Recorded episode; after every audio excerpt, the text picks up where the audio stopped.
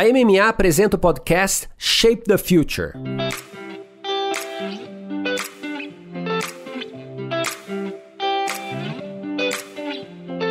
Olá pessoal, eu sou o Gustavo Aguiar, chairman do MMA Latam. É um prazer estar aqui em mais um episódio do Masters of Marketing. Hoje eu tenho o prazer de estar com a Ana Paula da Unilever e a Tatiana da Vitude. E a gente vai falar sobre marketing, performance, times, mas sobre um outro olhar. Vamos olhar um pouco sobre a saúde mental, o quanto a saúde mental dos times, das pessoas, dos consumidores foi afetada pela pandemia, que já está aí com a gente há vários meses. Vai ser ótima conversa, pessoal. Obrigado. A gente está aqui no Innovate então vai ter um pouco de som, o evento está acontecendo lá embaixo. Um prazer estar aqui com vocês. Para começar, eu queria pedir que vocês se apresentassem e contassem um pouco de como que está esse contexto atual. Ana. Olá a todos, prazer estar aqui.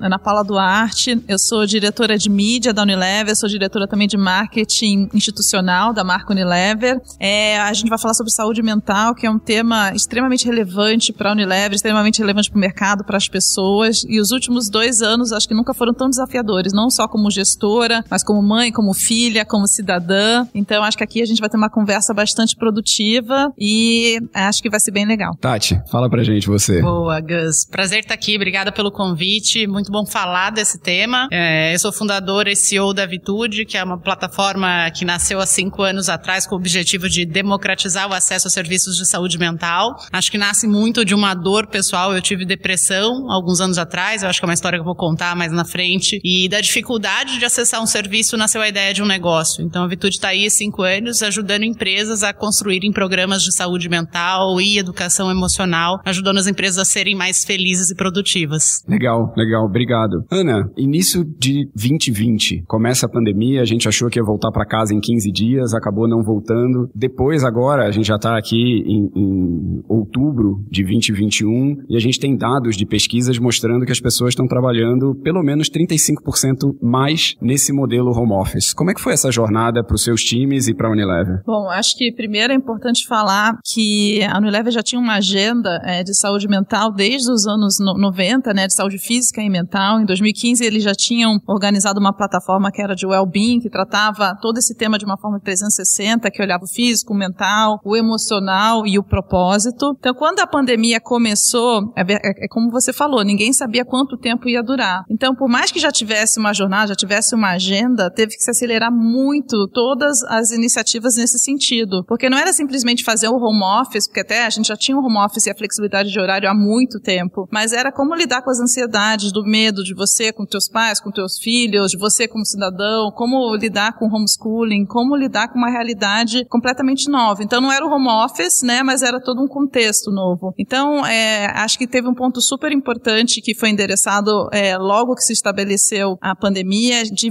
que precisava ter ainda mais empatia e se precisava estabelecer algumas regras de ouro, que a gente considerou como os Golden Rules. Então, logo se viu que não, não valia ter reuniões na hora do almoço, então de meio-dia a uma e meia não tinha reunião, depois das 18 horas também não, e nas sextas-feiras à tarde também não. De uma forma, fazer com que as pessoas pudessem ter tempo para se conectar com aquilo que elas achavam que era importante para elas, para ter espaço para lidar com, a, com, as famílias, com os assuntos domésticos, né, que se tornaram muito maiores do que antes. E justamente acho que se viu que é, ser produtivo não era necessariamente trabalhar mais, mas era trabalhar com mais qualidade. E que para trabalhar com mais qualidade, a pessoa precisava estar num todo bem, né? Então, eu acho que como administrar a pressão, como administrar a resiliência, a performance, a gente teve vários treinamentos durante a pandemia, justamente para a gente poder auxiliar os nossos times. E no final, eu sinto que a gente até sai mais próximo dos nossos times do que quando a gente entrou a pandemia, porque juntos, cada um teve as suas dificuldades, as dificuldades foram muito diferentes e peculiares, mas eu sinto que os times se ajudaram a poder passar por essa fase. Interessante. E Tati, o, a Vitude tem aí, passou dos seus cinco anos. Então, antes da pandemia, antes de ficar na moda falar de saúde mental, você já, já teve o seu insight de começar a trabalhar, construir uma empresa do zero em torno dessa história. Conta um pouco pra gente, até desse pré-pandemia, da história da Vitude, mas chega agora né, no fim de 2021 com mais gente procurando, mais gente usando a plataforma. Como é que foi essa jornada? É legal ouvir a Unilever Unilever já pensando nisso antes também, mas como que é esses mundos começando a se sobrepor agora? Sim. É, é muito bacana ouvir a Ana, porque de fato a Unilever na vanguarda. A gente não vê hoje no mundo pandêmico empresas que têm uma plataforma de well-being, a Ana atrás desde 2015. E aí, quando, falando um pouquinho de história, né, eu tive depressão em 2012. Não foi ocasionado por um fator externo, uma relação que não terminou muito bem e eu acabei adoecendo por causa disso. E acho que o grande desafio na época do adoecimento foi exatamente entender o que estava acontecendo. Primeiro, acho que tinha uma série de preconceitos. O, o, meu adoecimento se deu por conta de não tratar. Eu fui vítima de, de violência doméstica no meu, no meu relacionamento, num noivado. Terminou com 16 horas de cárcere privado. E não olhar para isso acabou me levando para um quadro de estresse pós-traumático que não tratado virou depressão. E acho que tinha ali uma série de coisas. Primeiro, é um fator que era não aceitar aquilo, então uma vergonha do que estava passando, não entender que aquilo era uma doença, então tentar lutar com algo que não era muito visível. Para mim era uma coisa assim, por que que eu estou com dificuldade de levantar da cama? Por que, que eu estou perdendo o apetite? Por que, que eu não tenho vontade de ir pro trabalho? E acho que aquilo levou muito tempo. Quem acabou reconhecendo o que estava acontecendo comigo foram os colegas de trabalho. Começaram a perceber, poxa, Tati, você era sempre uma menina super alegre, super alto astral e de repente você parou de sorrir, você tá esquecida, você perde teus compromissos, está chegando atrasada. Então aqueles primeiros sinais físicos que quando eles aparecem a gente já tá num nível agravado de doença, eles surgiram. É, acabei contando com a ajuda dos próprios né, colegas de trabalho, em especial do meu líder direto na época, que chegou a pontuar o que, está acontecendo, como é que eu te ajudo e, e foi da onde eu comecei a entender que existia uma situação que precisava ser tratada por um especialista e nesse momento que eu entendi que precisava buscar um psicólogo, eu tive uma série de dificuldades. Eu tentei usar o plano de saúde e a experiência foi horrível. É, eu acho que tem um, um, fator hoje que eu entendo empreendendo em saúde mental, que as operações de saúde hoje, elas acabam jogando contra o próprio profissional, porque elas remuneram muito mal, seja um profissional de psicologia, de medicina, qualquer que seja. Quando você aperta muito a cadeia, você não consegue ter atratividade de ter bons profissionais. Pelo menos não os experientes os que conseguem entregar um serviço com alta qualidade. Então passei por três, quatro tentativas frustrantes. Você chega num lugar, conta uma história, aí você tem que ir para outro lugar contar a mesma história. Na terceira, você já acha que o serviço não funciona. Esse negócio de terapia, o povo já falava que era para louco mesmo, deve, para mim, não funciona. E, e, acho que foi com a ajuda das pessoas ao redor, principalmente do ambiente de trabalho, que eu consegui encontrar um psicólogo que foi quem me atendeu naquele momento particular, porque o plano de saúde não, não conseguia atender. E acho que dessa história surgiu a vontade de criar uma, uma solução que pudesse, de fato, ajudar é, outras pessoas que estivessem passando pela mesma situação a encontrar um psicólogo mais rápido. Eu digo, se você está em sofrimento, você precisa chegar muito rápido no consultório, você precisa ser atendido muito rápido e tentar evitar ao máximo essa frustração de tentativa e erro, porque isso afasta as pessoas do tratamento e dificulta que elas cheguem. Então, lá em 2016, a Vitude nasce, em maio de 16, com essa missão é, de democratizar o acesso, muito um marketplace B2C, então eu conectava pessoas que queriam fazer terapia a psicólogos. É, a gente ficou dois anos puramente B2C e em 2018 acho que teve um fator bem, bem interessante que é o MS se posicionando com relação ao burnout. Então, o burnout foi incluído na lista de doenças, é, no Código de Doenças Internacionais. Na verdade, ele vai ser incluído em 2022, mas a sinalização se deu lá em 2018 para a gente ver quanto tempo leva para que oficialmente é, uma doença entre para o código. E, e, acho que nesse momento uma série de empresas começaram ali a, a se posicionar no sentido, poxa, se isso aqui vai virar uma doença do trabalho, se eu tenho um afastamento e eu tenho um nexo causal, gera um custo, então eu preciso olhar. Então acho que dessa, dessa dinâmica surgiu ali o interesse das primeiras empresas. Nossos primeiros clientes foram empresas de tecnologia, que eram impactadas não só é, por afastamento, mas principalmente por um aumento de turnover. É, o que, que acontecia ali? Quando o estresse aumentava, então empresas que estavam ali dobrando, triplicando de tamanho, é, quando eu tinha um volume alto de estresse ou um volume crescente de pessoas com quadro de ansiedade, eu acabava tendo um turnover é, voluntário um pouco maior, isso impactava diretamente o negócio. Então foi ali que a gente começou a fazer as primeiras experiências com empresas, é, diria de médio porte da área de tecnologia. Hoje a gente atende aí mais de 120 empresas, é, principalmente de grande porte, nomes como o Grupo Boticário, né, como Sangoban, como Sky, a gente levando aí mais saúde mental para dentro dessas organizações. Ô Ana, escutando a, a Tati falar do, de como as empresas também começam a procurar soluções para esse dia a dia. Quando começa, e você comentou que a Unilever, as marcas, as equipes já trabalhavam num modelo com home office, já trabalha, trabalhavam de certa forma digitalizadas em plataformas de conexão digital. O, como foi a, a escalada do processo disso hoje? As plataformas que vocês usam, existem reuniões que já fazem sentido muito muito mais acontecerem no mundo digital? Existem interações que vocês estão com vontade de voltar para o mundo é, mais aberto? A gente está hoje num evento aqui. Como está esse olhar para de repente voltar com os eventos também para o consumidor? Como é que está essa conexão uh, para a Unilever e para as marcas? Eu acho que é importante falar que a primeira preocupação da Unilever assim começou a pandemia foi para a saúde, né? Então assim todos os protocolos de saúde, seja com as pessoas que estavam ainda em campo ou na fábrica, foram reforçados, foram adotadas inúmeras medidas e para as pessoas que estavam em casa também. Tanto que durante a pandemia, acho que fora todo o programa que já tem de saúde mental, que é o Crescer, que é um 0800 que você pode acessar para apoio psicológico seu ou de algum dependente da família, ou jurídico, ou mesmo social, foi instituído também uma, um 0800 para a Covid, onde você podia tirar dúvidas sobre o Covid. É, então, eu mesma acessei duas, três vezes para tirar dúvidas que eu tinha sobre situações.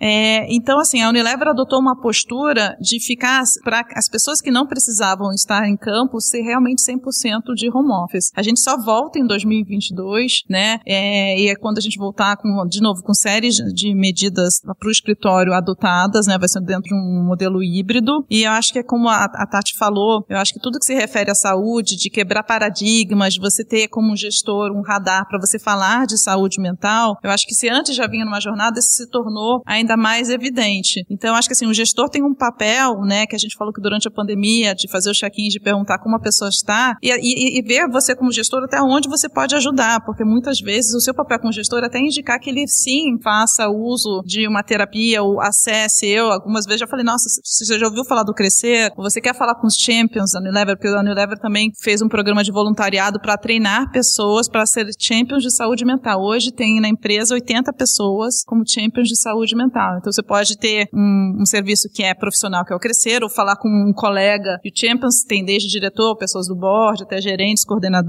né? Tem as oficinas de meditação e de mindfulness que foram feitas de forma virtual, é, duas a três vezes por semana. Então, assim, acho que como gestora, ver as ferramentas e você também se mostrar vulnerável, né? Porque eu também acho que a figura do gestor que dá conta de tudo, ou da mãe incrível, que é super executiva mãe, eu acho que você poder falar das suas dificuldades, você falar dos seus desafios, eu acho que se tornou um ambiente mais seguro também. Então, assim, essa segurança psicológica para falar dos desafios que você está lidando, eu acho que a pandemia é, trouxe uma maior liberdade de falar não estou bem, ou estou bem, ou preciso de ajuda, né? Então, eu acho que assim, no ano que vem voltamos para o presencial, parte, né? Será extremamente positivo ver as pessoas, mas acho que estamos todos mudados, né? E, acho que o trabalho, ele vai ser de forma diferente e acho que os assuntos que a gente vai falar vai ser diferente. Tava até falando com a Tatiana que eu acho que saúde mental não vai ser assunto só de empresa, vai ser de escola, né? Eu vejo no impacto na adolescência, nos meus filhos, então é algo que você vai ter atenção em todas as esferas, né? Não só profissional, como pessoal também. Sim, acho que vai ter o impacto das marcas também, porque os consumidores adoeceram, né? E a gente vai ter que olhar para isso. Não são só os colaboradores ou as crianças que perderam a socialização aí durante a pandemia. A gente está vendo um mundo mais doente. É um super ponto. A gente, quando estava avaliando as comunicações que iam para o ar, a gente olhava muito o contexto. Faz sentido falar disso neste momento que está acontecendo esse cenário tão trágico? Qual que é o tom de voz? Então eram, eram dúvidas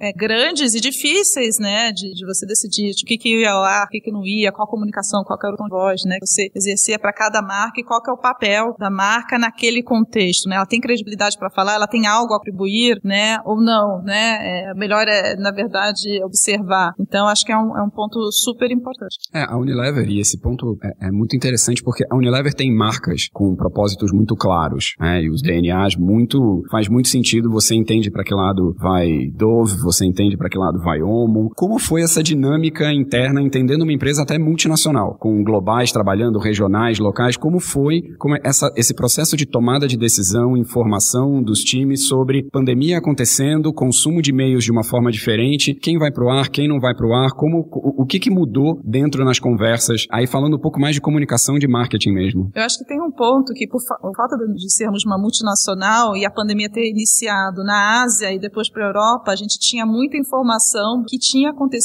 com o consumidor nesses mercados. Então, semanalmente, a gente tinha junto time de pesquisa, time de SEMAI, diversas informações. O consumidor se comportou dessa forma. Na verdade, o que aconteceu com os meios foi isso. Então, a gente pegava essas informações e tentava aplicar um pouco para a realidade do Brasil. Obviamente, o Brasil teve um impacto enorme na pandemia por diversas razões. Então, aqui também acho que a resposta que teve o quanto a duração da pandemia também um pouco, um pouco mais longa, mas eu acho que foi tudo feito com muito critério e, e, e assim, em relação relação aos meios, a gente tentou se manter engajado com os nossos consumidores. Eu não diria que o mix de meios mudou completamente, talvez uma diminuição de out of home, uma questão de fluxo nas ruas, né? É, mas a questão do digital em relação ao e-commerce cresceu muito. Você vê que pessoas que antes não compravam fora começaram a comprar através de apps, deliveries. Então tem um papel educacional da empresa também de ajudar as pessoas a estar tá fazendo a sua a primeira compra. É, eu acho que nas conversas, o tom de voz também, a gente tinha, como você falou, Dove trabalha autoestima, né? E trabalha a Então, programas como esse ficaram ainda mais importantes. Seda trabalha o empoderamento feminino e trabalha muito com a questão de sonhos, principalmente de meninas que estejam em situação de maior vulnerabilidade. E a gente via como na pandemia as mulheres foram das que foram mais impactadas. Então, assim, acho que tem alguns propósitos de algumas marcas que se tornaram ainda mais relevantes, mas tem um trabalho muito grande a ser feito, porque a gente, na verdade, tem uma sensação que está voltando à normalidade, mas o impacto que a gente vai ter da pandemia, não só em saúde mental, impacto econômico, enfim, impacto social, é, tem trabalho a ser feito aí muito grande nos próximos anos. Acho que em comunicação, em marca, em iniciativas. E eu acho que se você for perceber, falando um pouco ainda de marketing, influenciadores, para mim foi uma grande virada, né? Que acho que antes se aceitava coisas que os influenciadores falavam, como eles se posicionavam, e que durante a pandemia começou a ser completamente não razoável. E vários, você viu vários influenciadores perdendo vários patrocínios, né? Então eu acho que assim, essa escolha, esse, esse critério se tornou ainda mais importante. Ô Tati, esse tema dos influenciadores, olhando para o papel da influência dos líderes e para o papel das empresas nesse compromisso e responsabilidade com a saúde mental, como tem sido as suas conversas com as empresas? Você citou alguns dos seus clientes, você conversa com líderes de RH, líderes de negócio, líderes de marketing. Como tem sido essa conversa? Qual o papel do aliado, do tomador de decisão para que sejam adotados programas mais ou menos estruturados? A Unilever tem um programa já de longa data, super estruturado, uh, olhando para diversidade, saúde mental. Mas como que é essa sua navegação? Você começa a falar com o RH e aí tem apoio do marketing, o CEO. Quando a entrada de um CEO te ajuda, é, tem que ser top-down essa decisão? Como que é esse ecossistema? Conta um pouco pra gente. Olha, é um ecossistema delicado de navegar e muitas vezes difícil. É, depende muito do porte da empresa. Então, quando eu estou falando de empresas grandes, né, uma Unilever, normalmente essa entrada ela se dá por dois meios. Ou ela vem pela, pela área de RH, então a área de people, que está olhando dentro, é, seja do, do, olhar ali do prisma de remuneração e benefícios, que eu vou adicionar um benefício a mais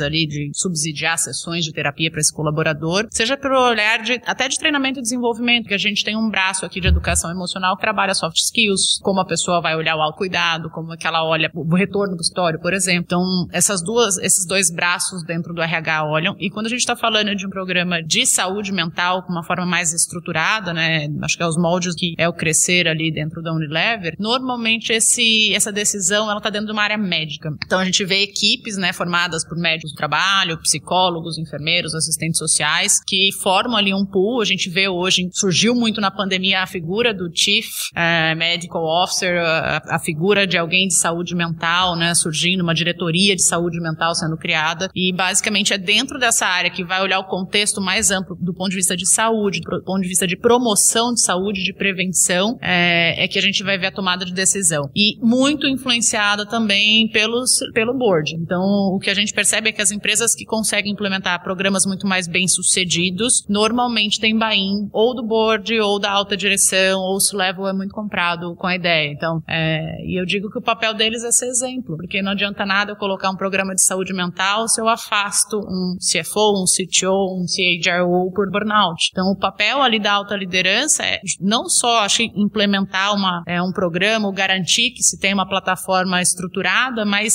sim é, ser exemplo. É, nós somos vulneráveis, isso é fato, não, não, não tem esse negócio do líder dar conta de tudo. E um fato interessante da gente pensar, recentemente saiu uma pesquisa da Betânia Tanuri falando que 42% dos presidentes e membros de conselho se separaram durante a pandemia. É, vários deles perderam seus familiares né, por conta de Covid e mais de 80% afirmavam que nunca tinham enfrentado uma crise tão grave como essa. Eles não tinham um playbook para lidar com o que está acontecendo. Ninguém escreveu num plano de negócios, olha, ano que vem vai ter uma pandemia. E, e isso fez com que muitas pessoas é, saíssem da sua zona de conforto e não, não soubessem como lidar. Isso afetou as emoções, porque a gente tem medo, a gente tem medo de perder alguém, a gente tem medo de se contaminar, a gente perdeu pessoas, acho que com mais de 600 mil pessoas mortas no Brasil, alguém perto da gente faleceu, né? Eu tive pessoas que estudaram comigo, tinha uma colega de MBA que faleceu de Covid, é, e aí você pensa, pô, só, só um grupo de risco tá sujeito? Não, pessoas jovens faleceram nessa, nesse movimento. Então eu diria que o papel ali é, eu preciso entender que se eu tenho pessoas doentes dentro da minha organização ou num processo de adoecimento isso custa? E por que que eu digo que normalmente o Bain está na, na alta gestão? Porque quem entende que se eu tiver gente doente eu tenho prejuízo. É, quem entende que se pessoas estão adoecendo, está é, custando para o meu bolso, está custando para o meu budget e às vezes vai custar o meu bônus no final do ano também. É, a gente tem organizações que já mapearam, tem uma organização que eu lembro que tinha mostrado uma espinha de peixe ali, onde ela tinha rastreado todos os custos é, que vinham oriundos de adoecimento mental, inclusive fatalidades. Então tem, tem empresas, dependendo do porte, tem 10, 12 suicídios por ano dentro da organização. A gente está falando de mais de 40 milhões de reais por ano de custo. Né? E se a gente olha do, do, por um prisma de promoção e prevenção, a gente poderia ter muito menos de investimento do que esse valor que foi gasto é, pagando seguro, tentando fazer algum trabalho de marca para que não isso não, não transpareça na mídia, né, apoiando as pessoas que estão ao redor, cuidando dos colaboradores que foram impactados por uma situação de, de fatalidade, seja, é, putz, afastei uma pessoa do, de uma função estratégica, eu preciso repor, eu tenho um SLA de recrutamento e seleção, tenho outro SLA de onboarding daquela pessoa, e aí quando ela está pronta ali para performar, volta uma outra, uma outra figura, ficam do, dois seres coexistindo, e o que normalmente as empresas fazem é desligar a pessoa que se afastou. E aí essa pessoa, em alguns casos, acaba entendendo que aquele desligamento é, é por causa da doença mental e pode até acionar um processo. Tem várias empresas aí que processos por conta de desligamento é, custaram mais de um milhão de reais. Então tudo impacta o bolso. Eu diria que o papel é olhar para esses números e ter métricas, ter áreas de BIs muito estruturadas para garantir que estou olhando para todos os números, sei quanto custa uma doença mental. O que, que eu faço para evitar que ela aconteça? Concordo. Acho que a pandemia veio mostrar é, para as empresas que não tinham um programa ainda tão estruturado quão estratégico é e quanto precisa ser consistente, porque também de nada adianta ter uma, uma semana para falar de saúde mental. Ele, na verdade, ele requer consistência, ele requer um trabalho que seja feito durante o ano inteiro, né? E acho que outro ponto, assim, como gestor, a gente vê que a pressão ela impacta diferentes, diferentes pessoas, né? Então, como a pessoa vai receber aquela pressão, como ela vai lidar, você tem que ter empatia, um olhar de, de diversas diferenças, né? Então, acho que é um ponto é, super importante que você está levantando. E eu achei muito legal uma coisa que você falou dos champions, né? Você falou de 80 pessoas que foram treinadas para ser champion de saúde mental. E eu me lembrei muito de quando eu tive o, o meu quadro. Eu acabei não me afastando, mas porque teve um olhar muito apurado de perceber tem alguém ali que está precisando de ajuda, deixa eu perguntar o que está acontecendo. Quando a gente consegue é, reduzir esse risco de afastamento, custa muito menos para a organização. Então, esse, como é que a gente treina a liderança para perceber isso? E no, no, home office ainda é mais difícil, porque você está dividido por uma tela. Presencialmente você percebe ali é, uma série de linguagens não verbais que você fica um pouco mais atento. No home office é mais difícil, então você tem que perceber que se de repente aquele dia uma pessoa entrou um pouco mais agressiva, um pouco mais triste, um pouco mais calada, se de repente não abriu a câmera, a sensibilidade de oi, você tá bem? Tá acontecendo alguma coisa? É muito maior. Então, não tem MBA nenhum que ensine isso. Precisa ser treinado. Total. Tanto que, acho que conversando com a Ana Franzotti, que é uma das líderes nossa da, de People, né, ela estava inclusive comentando o quanto é, os check-ins, que a gente chama, né, de perguntar como você está e fazer o one-to-one, -one, acabou aproximando até a liderança dos times no final da pandemia. Então, que era virtual, em alguns casos, até aproximou, justamente porque agora não se fala só de negócio, né, se fala também de como você está e não é a performance pela performance, é, é, o, é o todo, né. Então, é, acho que esse é um ponto super importante. E eu acho que quanto mais você fala, de, e de novo, mais você cria essa liberdade, mais você tira o tabu, que é um ponto que você tinha levantado de quando você teve depressão, de como foi encarado pelo, pela sua família, pelo, pelo trabalho. Então, eu acho que é normalizar, você deixar claro que é uma doença, que é algo químico e, e, que, e que, tem tratamento e que tem que buscar ajuda. Uhum. É, e cada vez mais também entender essa, como você falou bem, Normalização da interação pessoal humana que acontece entre os times, entre as áreas, potencializada pela tecnologia.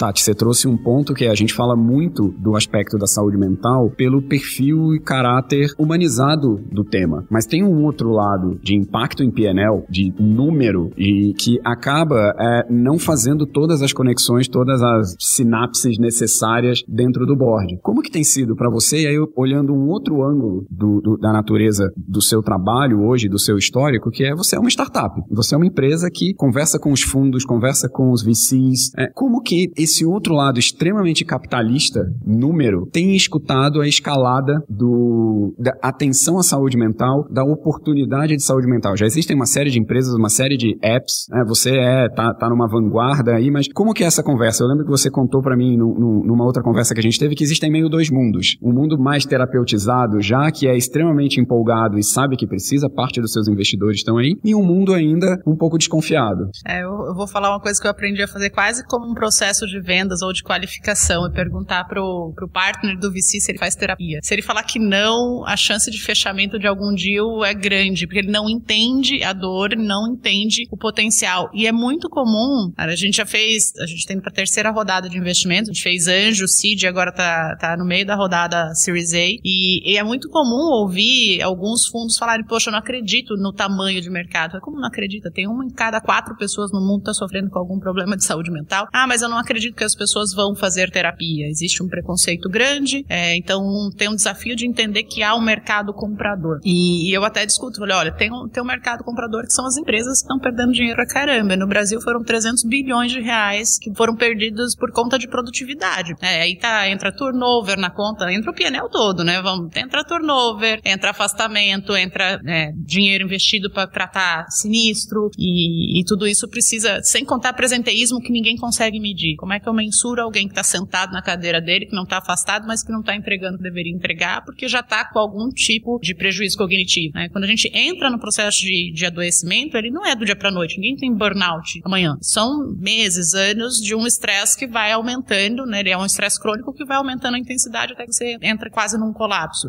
Mas entre o começo e o colapso tem perda de memória, perda de atenção, é prazo que se vai. Recentemente alguém me contou de um escritório de advocacia que um advogado né, bem próximo de um burnout perdeu o prazo de um contrato um milhão de reais. Outro contrato que se perdeu, 2 milhões e meio de reais. Quanto custa isso? Quando a gente vai colocar tudo na ponta do lápis. Então, eu acho que o desafio tem sido falar com os VCs que existe aqui é, uma outra dor, que é essa perda financeira que as empresas estão enfrentando por não endereçar o problema. Que é, Brasil tem esse número de 300 bilhões, que é o número da, de uma universidade, a London School of Economics, e no mundo tem um dado do Fórum Econômico Mundial que fala que a gente desperdiça um trilhão de dólares por ano por não endereçar quadros de ansiedade e depressão. É muito dinheiro, mas não é só o dinheiro, tem vidas aí no meio. A gente está perdendo uma série de pessoas que poderiam estar bem, poderiam estar saudáveis e produtivas e fazendo um mundo muito mais criativo, muito mais inovador. Eu digo que não existe inovação se você tiver pessoas doentes, né? Tem uma fala da, da Ana do começo que ela falou que pessoas produtivas são pessoas que trabalham com mais qualidade. Mas eu só consigo trabalhar com qualidade se eu estiver saudável. Se a cabeça estiver bugando, literalmente, como é que eu trabalho com qualidade? Porque eu não consigo prestar atenção. E para eu seguir com você nesse tema, a gente olhou aqui o ângulo dos VCs, dos fundos, olhou um pouco o protagonismo necessário das lideranças nas empresas. Tem um, a outra perna dessa tríade e os médicos, que também começaram a reaprender, já vinham numa escalada de Martech, reaprendendo como fazer medicina à distância, medicina digitalizada, como que médicos, terapeutas, como que eles estão adotando essa digitalização, aceleração e facilidade no processo de conexão? Olha, eu diria que, principalmente pensando pelo lado dos psicólogos, eles meio que foram forçados a adotar algo que já era aprovado. Psicologia no Brasil foi a primeira área de saúde a ter regulamentação para atendimento online. A gente tem regulamentação aqui desde 2018. Medicina e as outras áreas só vieram com a pandemia. Né? Precisou de uma pandemia para a gente deixar de estar tá no passado, para pelo menos telemedicina virar algo real. E, e o que, que eu percebo? Muita gente que não acreditava, principalmente os profissionais mais experientes. A gente percebeu muito uma, uma mudança do perfil de psicólogos da TUD, por exemplo, que aumentou a idade média e o tempo de formado. A gente passou a ter profissionais de 20, 25, 30 anos de formado dentro da plataforma que até então é, tinham lá sua carteira, sua carreira consolidada, viviam de indicação e de repente eu preciso encontrar um lugar seguro para atender meu paciente, eu vou ficar sem renda. Né? Todo mundo precisou se isolar, o profissional de psicologia precisou adotar um mecanismo para atender online. E, e houve um trabalho, acho que muito importante, do próprio Conselho de Psicologia, que eu tiro o chapéu, que foi de reforçar, ó, já existe uma regulamentação, se utilizem, é, se cuidem, mantenham o isolamento, não atendam presencial. Então teve um trabalho de informação entre os profissionais que foi importante e fez com que muita gente experimentasse. E aí, quem já fazia terapia experimentou tanto o paciente quanto o psicólogo, quem não fazia já testou no modo online, então já testou é, com uma barreira menor. E o que a gente ouve muito é tem psicólogo que estava em grandes centros como São Paulo, Rio de Janeiro, por uma questão profissional, é onde eu tenho mais liquidez de, de demanda e onde eu provavelmente consigo fazer uma carreira melhor, entendendo que eu posso estar em qualquer lugar do mundo e posso ser um nômade digital. Então, muitos psicólogos que a gente conhece mais próximos deixaram lá seus consultórios, entregaram, deixaram de pagar aluguel, então tem uma economia para esse profissional, deixar de pagar um aluguel, por exemplo, na Avenida Paulista é considerável. É, e se mudaram para Indaiatuba, para Valinhos, para o interior, para outras cidades. No Rio de Janeiro a gente viu uma migração boa para a região serrana, para a região dos lagos. Então é possível atender de qualquer lugar com a mesma qualidade. Porque o trabalho do psicólogo ele é baseado na fala, né? Ele não tem toque. Super possível de ser feito e vários estudos comprovando que para alguns quadros, por exemplo, síndrome do pânico, tem muito mais eficiência no online que no presencial, porque um dos medos do paciente é sair de casa. Então a gente percebeu que teve sim uma adesão é, e que tem sido cada vez maior, porque o próprio paciente também se deu conta, poxa, eu perdi uma hora de trânsito para chegar no consultório do meu psicólogo, eu tinha que pagar 40 reais de estacionamento para entrar no consultório. Então, peraí, tem uma hora aqui que eu economizo do meu dia, que eu posso me conectar faltando dois minutos para a sessão de algum lugar que eu esteja confortável, e eu ainda não preciso nem pagar o estacionamento do local. Então, se a gente soma isso aqui em São Paulo, por exemplo, que um estacionamento custa 30, 40 reais quando você vai em algum canto, já é 120 reais de economia. Legal. Fora o tempo. Ô, Ana, essa, a Unilever sempre foi uma empresa reconhecida pela pluralidade e diversidade. Né? Sempre eu já trabalhei lá e tem gente do mundo inteiro, todas as, todos os tipos de pessoas estão lá dentro. Facilitou essa pluralidade? Trouxe mais complexidade? Como é que está esse mundo e você cuidando da marca uh, institucional também? Como que vocês olham para a diversidade, para os desafios, para o acolhimento, para todas as possibilidades? Eu acho que sim, facilitou. E acho que uma frase que eu escutei e, e super me identifiquei durante a pandemia é que estávamos na mesma tempestade, mas não no mesmo barco, que eram diferentes barcos de acordo com as diferentes realidades. Então, eu acho que isso na pandemia ficou ainda mais evidente. E dentro da Unilever, como você falou de diversidade, falando especificamente do Brasil, a gente tem os grupos de afinidade. Então, nos grupos de afinidade tem o Women Up, tem o grupo de Unimen, tem o grupo ECD e tem o grupo de Afrolever, né? E esses grupos, na verdade, eles tratam inúmeras temáticas, né? Não só a retenção de talentos, desenvolvimento, aceleração de carreiras, marcas, point of view, quando a gente vai fazer comunicação para determinado público, a gente pega, né, a visão dos grupos de afinidade, mas acho que abre o nosso olhar justamente para entender essas diferenças. E eu acho que quando, e daí quando a Tati falou, né, de inovação, para inovação você precisa ter um funcionário que está engajado, que está bem, né, e também acho que um outro ponto que então eu agrego para o aspecto de inovação, você também precisa da diversidade para você agregar inovação, para você ter uma inovação que realmente atenda o seu mercado consumidor, né? E quando a gente está falando do Brasil, a gente tem diferentes Brasis, diferentes realidades, e, e eu acho que essa visão como marqueteira, eu acho que desde que eu iniciei minha carreira eu tinha uma certa noção que eu vinha de um lugar privilegiado, fazia parte de uma bolha, mas eu acho que a educação da diversidade, a reeducação do olhar, a empatia, dos vieses que a gente tem, através de treinamentos, né? Porque você não aprende sozinho, você vem né, com os treinamentos que tem lá e tem a liderança de diversidade que traz isso pra gente, acho que intensificou esse olhar, né? Então, e, e eu acho que é um ponto até importante para você também como líder falar, nossa, não sei porque eu não faço parte dessa realidade.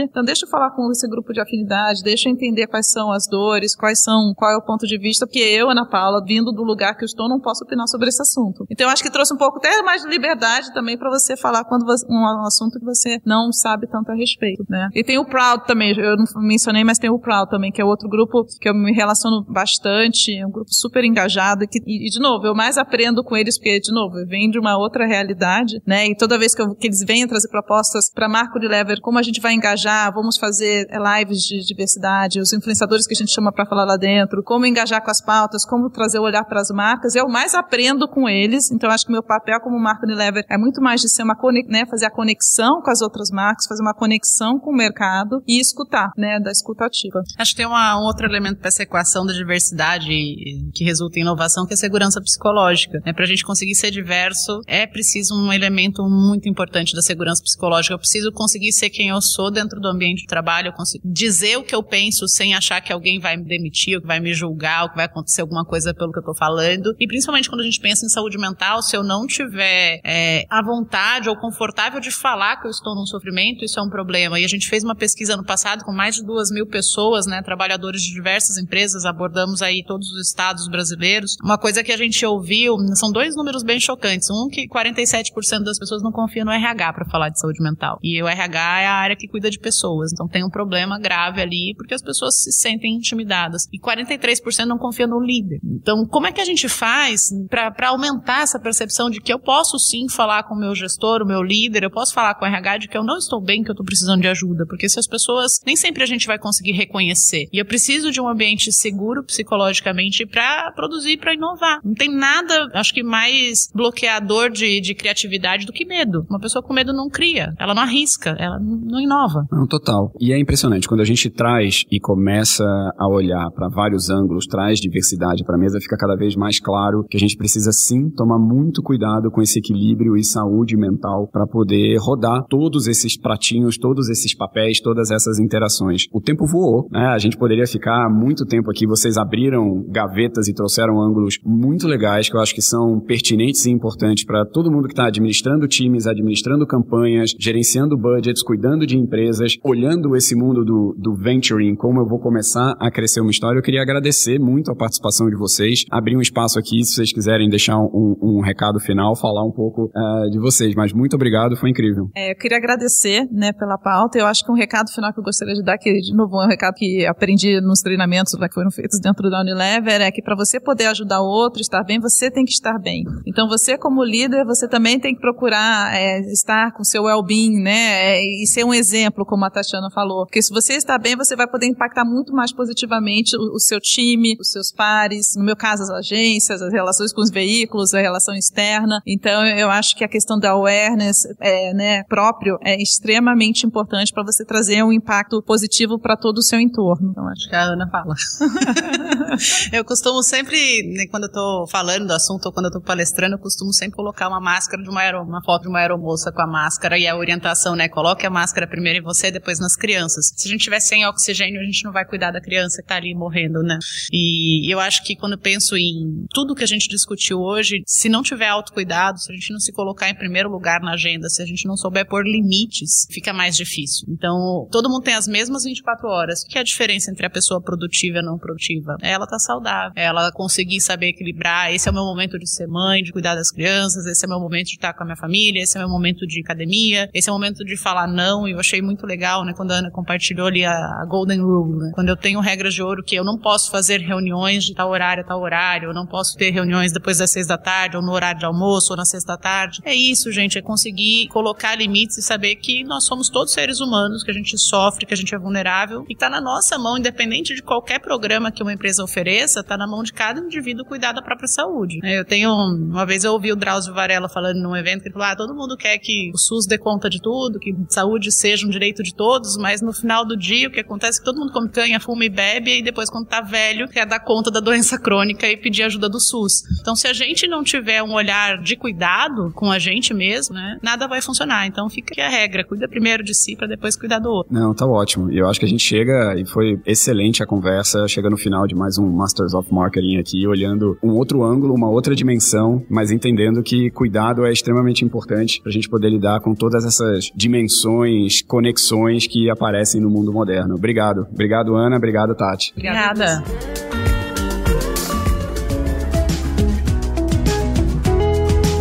Muito obrigado pela presença em mais um episódio do Masters of Marketing. Eu recomendo que você acesse outros conteúdos da MMA Latam em diversos formatos na plataforma marketingfuture.today.